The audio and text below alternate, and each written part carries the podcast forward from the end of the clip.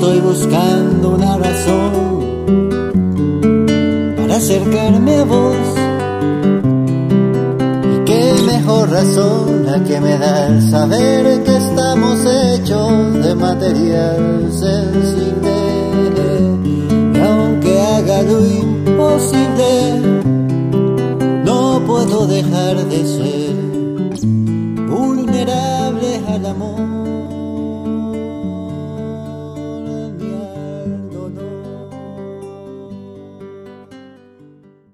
Hola, hola. Muchas gracias por acompañarme en este episodio de hoy, que por cierto es un episodio muy especial porque voy a tener un invitado muy interesante.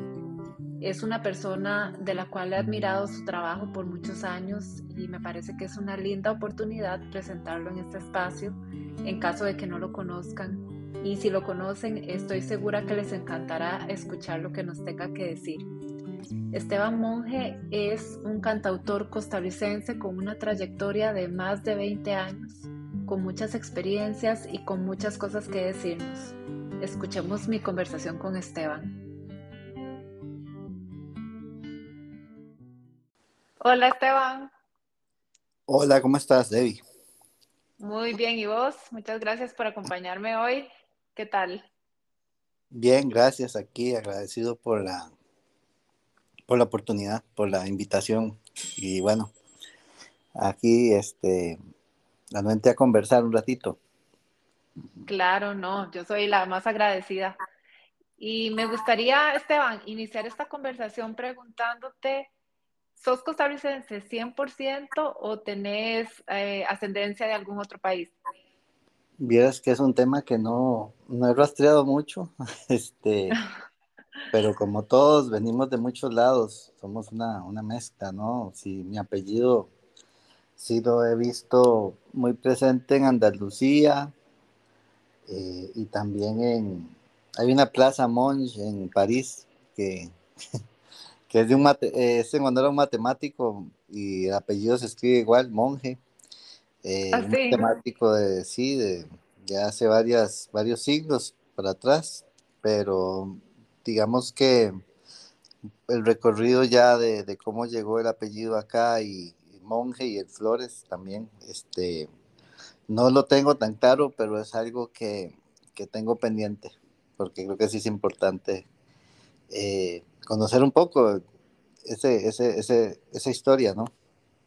Sí, claro, pero tus padres sí son costarricenses.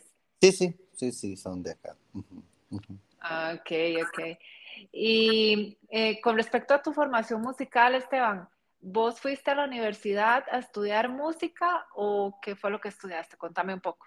No, no, yo, yo la música, inicié con la música a los seis años, sí, con, con profesores de la Universidad Nacional, de la Escuela de Artes Musicales de la UNA.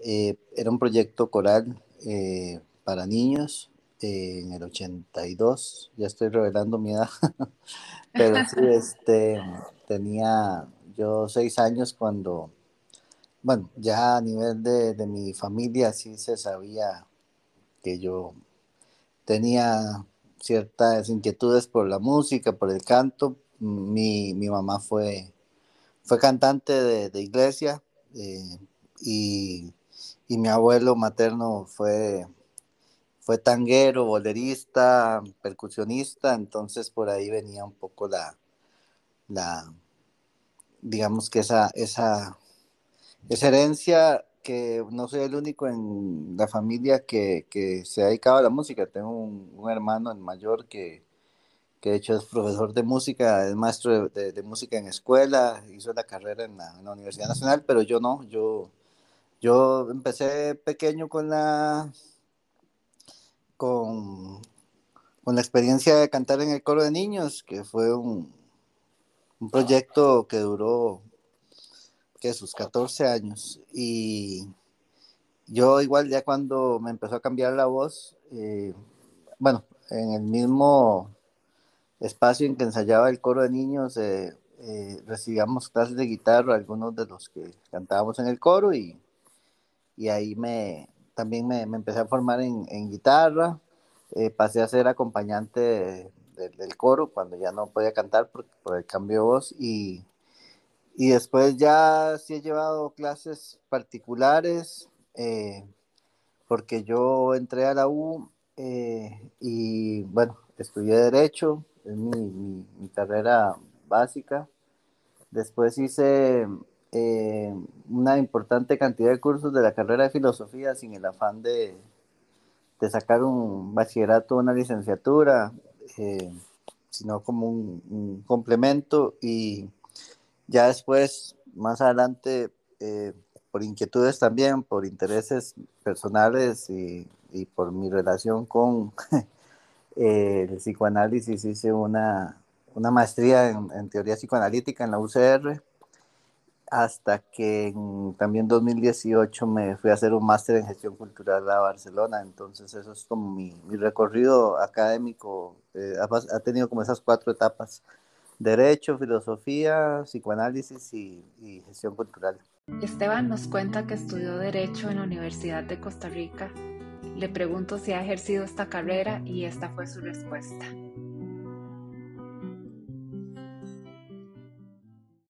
Miras que es una herramienta que me sirve mucho para trabajo con una ONG. Bueno, tengo trabajo desde hace 20 años con un centro de derecho ambiental no como abogado propiamente, sino como gestor de proyectos, eh, aunque el derecho es una herramienta bastante útil, pero no, no, no fue mi pretensión ya avanzada la carrera, eh, ejercer como abogado litigante y estas cosas no, no son para mí.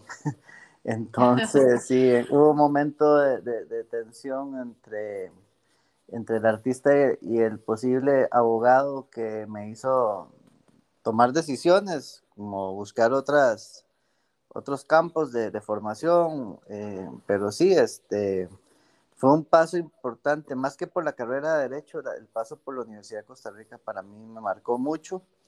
Y sí, aunque tuve bonitas experiencias en la carrera de Derecho, no necesariamente fue eh, la, la, facultad donde lo que más disfruté, digamos, de la U sino que eran otras, las, generales, las humanidades. Le pregunté a Esteban que cuál piensa él que fue la clave para el estilo musical que más tarde desarrolló y esto fue lo que me contestó. A mí, para mí hubo un momento clave que fue, bueno, ya yo cantaba en el coro de niños, ya tocaba guitarra y cuando estaba en el colegio, en el liceo laboratorio, en Moravia, conocí a una de las personas que ha sido más importantes y sigue siendo más importantes en mi vida. Es un amigo que tengo desde el año 90. Eh, yo ya tocaba la guitarra, cantaba, eh, venía del coro. Y este amigo que se llama Pablo, eh, Pablo Cárdenas, fuimos compañeros de gobierno estudiantil. y él escuchaba todo este tipo de música de la nueva canción latinoamericana, los cantautores españoles entonces me, compartió eh, música. Eh, yo no había escuchado este tipo de, trabajo, de propuesta. Eh, yo escuchaba más pop o rock en español, ¿verdad? Y entonces, claro, fue un cambio muy, muy brusco porque todo, desde el punto de vista de la construcción musical de las obras y los textos, era, ¿verdad? un cambio un poco fuerte. Y al principio te voy a decir, de, bueno, Silvio, que para mí es el referente más importante de la nueva canción, ¿verdad? En general, de la nueva trova, es el, el, el autor más, mm, no sé cómo decirlo, pero eh, no me gustó. Silvio Rodríguez. Sí, sí, no, no me gustó al principio, hasta que llegó a mis manos el disco O Melancolía y ahí es cierto que me enganché y ya me empezó a gustar todo. Esteban menciona la nueva canción. Me intriga cuál es la diferencia entre nueva canción y trova.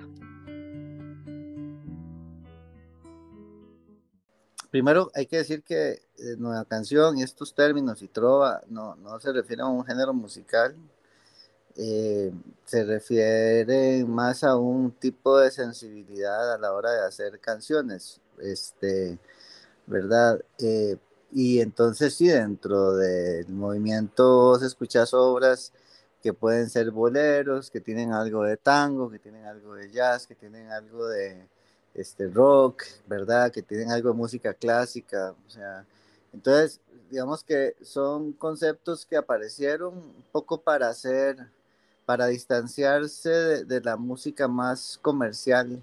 Le pregunta a Esteban cómo ha sido recibida su música en Costa Rica. de, este, es complicado en un medio como el nuestro hacer música original y más de este tipo, ¿verdad? Yo sí siento que una época, a finales de los noventas, eh, bueno, cuando yo grabo mis primeras canciones en Radio U, eh, la existencia de un medio de comunicación de este tipo en ese momento fue, fue fundamental, no solo para mí, sino ni para este tipo de música, también para un montón de, de bandas y, de colegas que, que, todavía siguen con su carrera. Es difícil, a ver, yo eh, en parte le sigo dedicando mucha energía a mi proyecto musical, pero también como que uno entra en cuenta de que de que es difícil, es difícil este, haciendo este tipo de música encontrar espacios idóneos para tocar.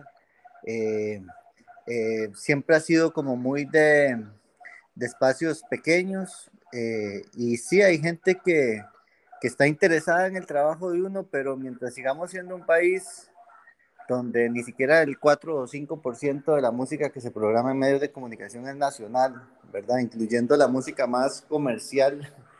Eh, es difícil tener una proyección eh, masiva. Le pregunta a Esteban si es importante que el gobierno ayude a los músicos nacionales con leyes que permitan mayor transmisión y prioridad a la música nacional. Pongo el ejemplo de Francia, en donde sé que existe por ley una cuota de música nacional que las emisoras de radio deben cumplir. Y Esteban me responde, Sí, el, tema de las políticas públicas es importantísimo. Eh, lo que estás mencionando de, Francia, bueno, sucede en otros países, leyes de cuotas de música nacional. Aquí hay una resistencia tremenda que se ponga en práctica algo así, incluso de los mismos medios, porque consideran que si se pone más música nacional eh, van a perder audiencia y van a perder patrocinios y van a quebrar. Nos lo han dicho, digamos así, con estas palabras, ¿verdad? Este, entonces hay que buscar mecanismos de de incentivo, ¿verdad? Eh, para, para que se pueda dar esto, pero bueno, eh, cuando estamos en un país donde la inversión en cultura más bien se va recortando, pensar en este tipo de mecanismos es, es complicado. No, Esteban, eh, en esta conversación me he dado cuenta que aparte de darnos canciones y letras súper bonitas, porque yo me considero una fan tuya, este, durante todo este tiempo, más de 20 años de, carrera que tenés.